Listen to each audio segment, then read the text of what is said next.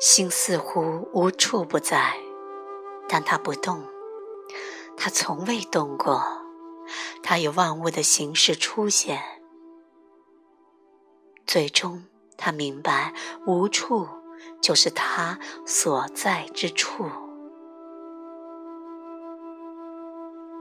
他永不停止的工作是自我觉悟。他感到谦卑，因为他明白，没有被创造出来的不能被宣称。谦卑的光辉是他唯一剩下的。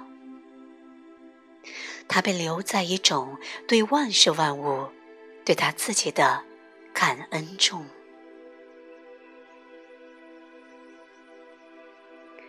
随着心领悟一个又一个的世界，他领悟了不存在，因此他无法坚持任何东西。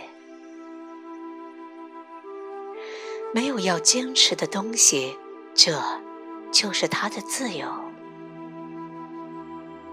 他在自我那无限的非世界里，不断的重新开始。平凡、平衡、归于中心，是开始，也是结束。